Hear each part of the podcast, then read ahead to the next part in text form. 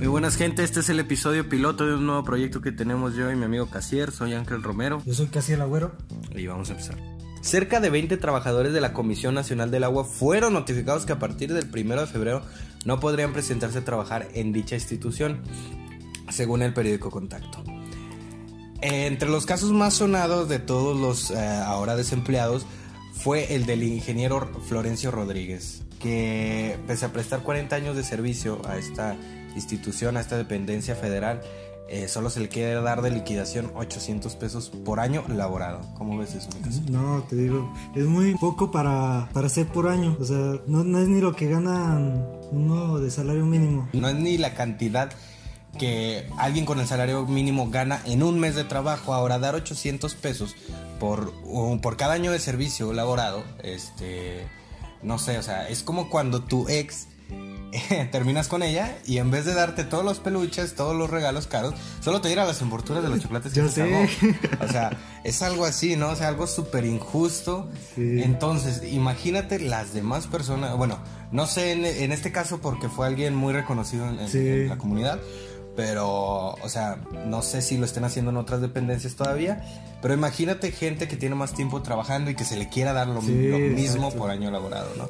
O sea, es prácticamente una injusticia. Sabemos que a lo mejor esta cuarta transformación es de austeridad, pero aún así no se me hace justo eh, que les estén liquidando con eso este y menos si es un despido injustificado. Exacto. y más a personas que tienen muchísimo tiempo trabajando dentro de esta dependencia no ahora vamos a hacer un paréntesis aquí. Una cosa es ser austero en el uso de vehículos de lujo en el uso de, de pagarles digamos algunos viáticos a ciertos trabajadores y otra es quitarle realmente lo que les corresponde de liquidación no porque pues al final creo que para eso la mayoría trabaja, ¿no? Este plan carrera vida, o sea, para en algún momento poder disfrutar libremente de su dinero ya sin ningún compromiso y que se le esté dando esto a, esta persona es verdaderamente... Aparte no es como que si vieras a todos los trabajadores de Conagua con un carro del ojo todos en toda la calle, ¿verdad? Tú lo has dicho, o sea este, no es como si fuera eso, digamos, eh, creo que andan en carros más de lujo los de la fiscalía, los judiciales. Sí, creo que en sí. camionetas un poquito mejores, este, que a ellos sí se les paga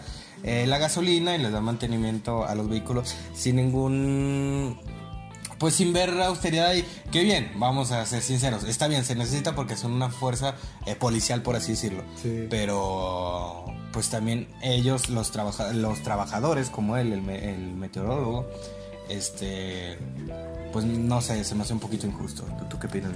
Sí, es demasiado, demasiado injusto. Y luego deja tú, eh, Florencio ya es una persona reconocida. Supongo que debe de tener algún otro empleo por ahí. Pues sí, supongo que no va a estar aquí en el empleo. Ahora vamos con la siguiente nota. Durango fue sede de otro avionazo. Esta vez fue una avioneta la cual se desplomó a unos kilómetros del aeropuerto internacional. Dicha aeronave no se encontró hasta después de unas horas. En ella viajaba el vocal ejecutivo del INE, quien lamentablemente junto con el piloto fallecieron. Pues lamentable esto, ¿no? O sea, ya prácticamente en nuestro estado se está viendo que casi por año se está dando algún accidente relacionado con la aeronáutica.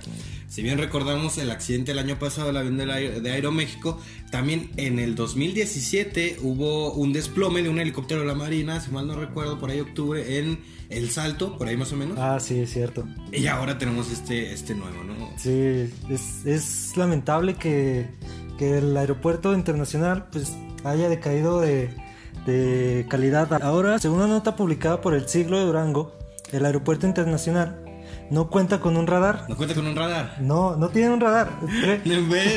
no puedo creer que sea tal vez el único en todo el país que no tiene un radar. Tiene que contar con un radar, ¿no? Me imagino que cuando viene aterrizando un avión, ¿cómo saben que viene aterrizando? ¿Por dónde? Pues no sé, y, les, ¿y cómo rastrearlo? Les mandan un mensaje ahí por WhatsApp Estamos llegando, despejen la pista. sí, algo así. No, pero lamentable es que no tenga radar. Sí, supe que había estado perdido la avioneta unas cuantas horas. No, sí, se perdió y luego ya la encontraron allá las cuantas horas y a lo lejano ahí por Gómez Palacio. Entonces ya fue en la comarca lagunera. Lamentable esto, te digo, casi ya eso es un accidente por año, que esperemos que ya no suba más. No. Pero una, una, una costumbre cruel, ¿no? No, sí. De, nuestro pequeño ranchito. Sí, demasiado. Eh, vamos a ser célebres por John Wayne, alacranes y avionetazos. ya sé.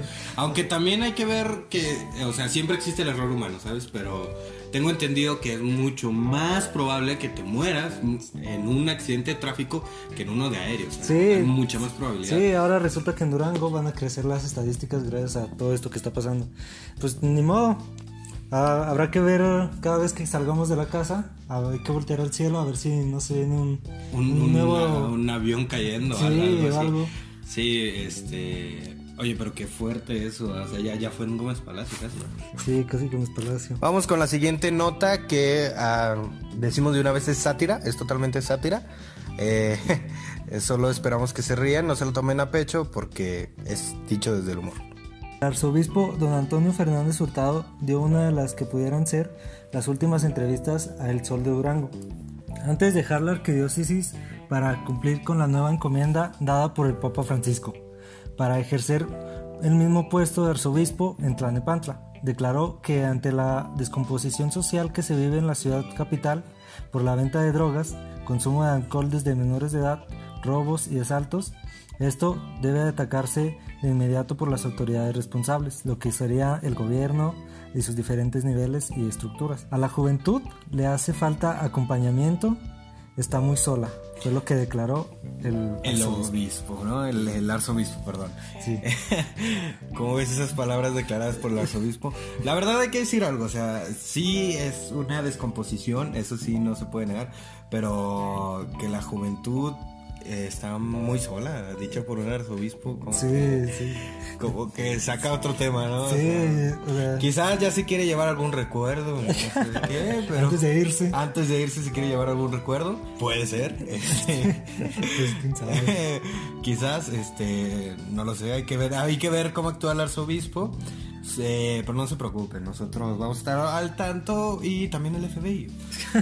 el Papa Francisco dice que los jóvenes son la gran riqueza, aunque no hay orientación para ellos, tenemos que acercarnos a ellos, declaró el Papa Francisco. A lo que la UNICEF dijo, te estamos vigilando. a lo que el Papa Francisco sigue diciendo. Porque si les presentamos algo grande, lo van a seguir. Literal, así lo dijo. Así lo dijo. Palabras eh, textuales. palabras textuales. Si les presentamos algo grande, lo van a seguir. A lo pregunto yo, ¿será que se está refiriendo a casier? Esperemos que sea la, la gran, gran riqueza que tiene Dios. Dios para con nosotros. No, la iglesia. eh, mandó su gran riqueza, ¿no? la que les quiere mostrar a los jóvenes. Ahora, este. Eso de mostrar algo grande y que lo van a seguir, pues algunos ciertos tipos de jóvenes yo creo que sí van a estar interesados, pero también va a estar interesado el FBI, la UNICEF y creo que todos los gobiernos ¿eh? en ver qué es eso grande, ¿no? que lo pueden seguir, ¿no? Creo que esto funcionaría mejor en Guadalajara o en algún otro estado. en algún otro estado. A lo mejor por eso se va.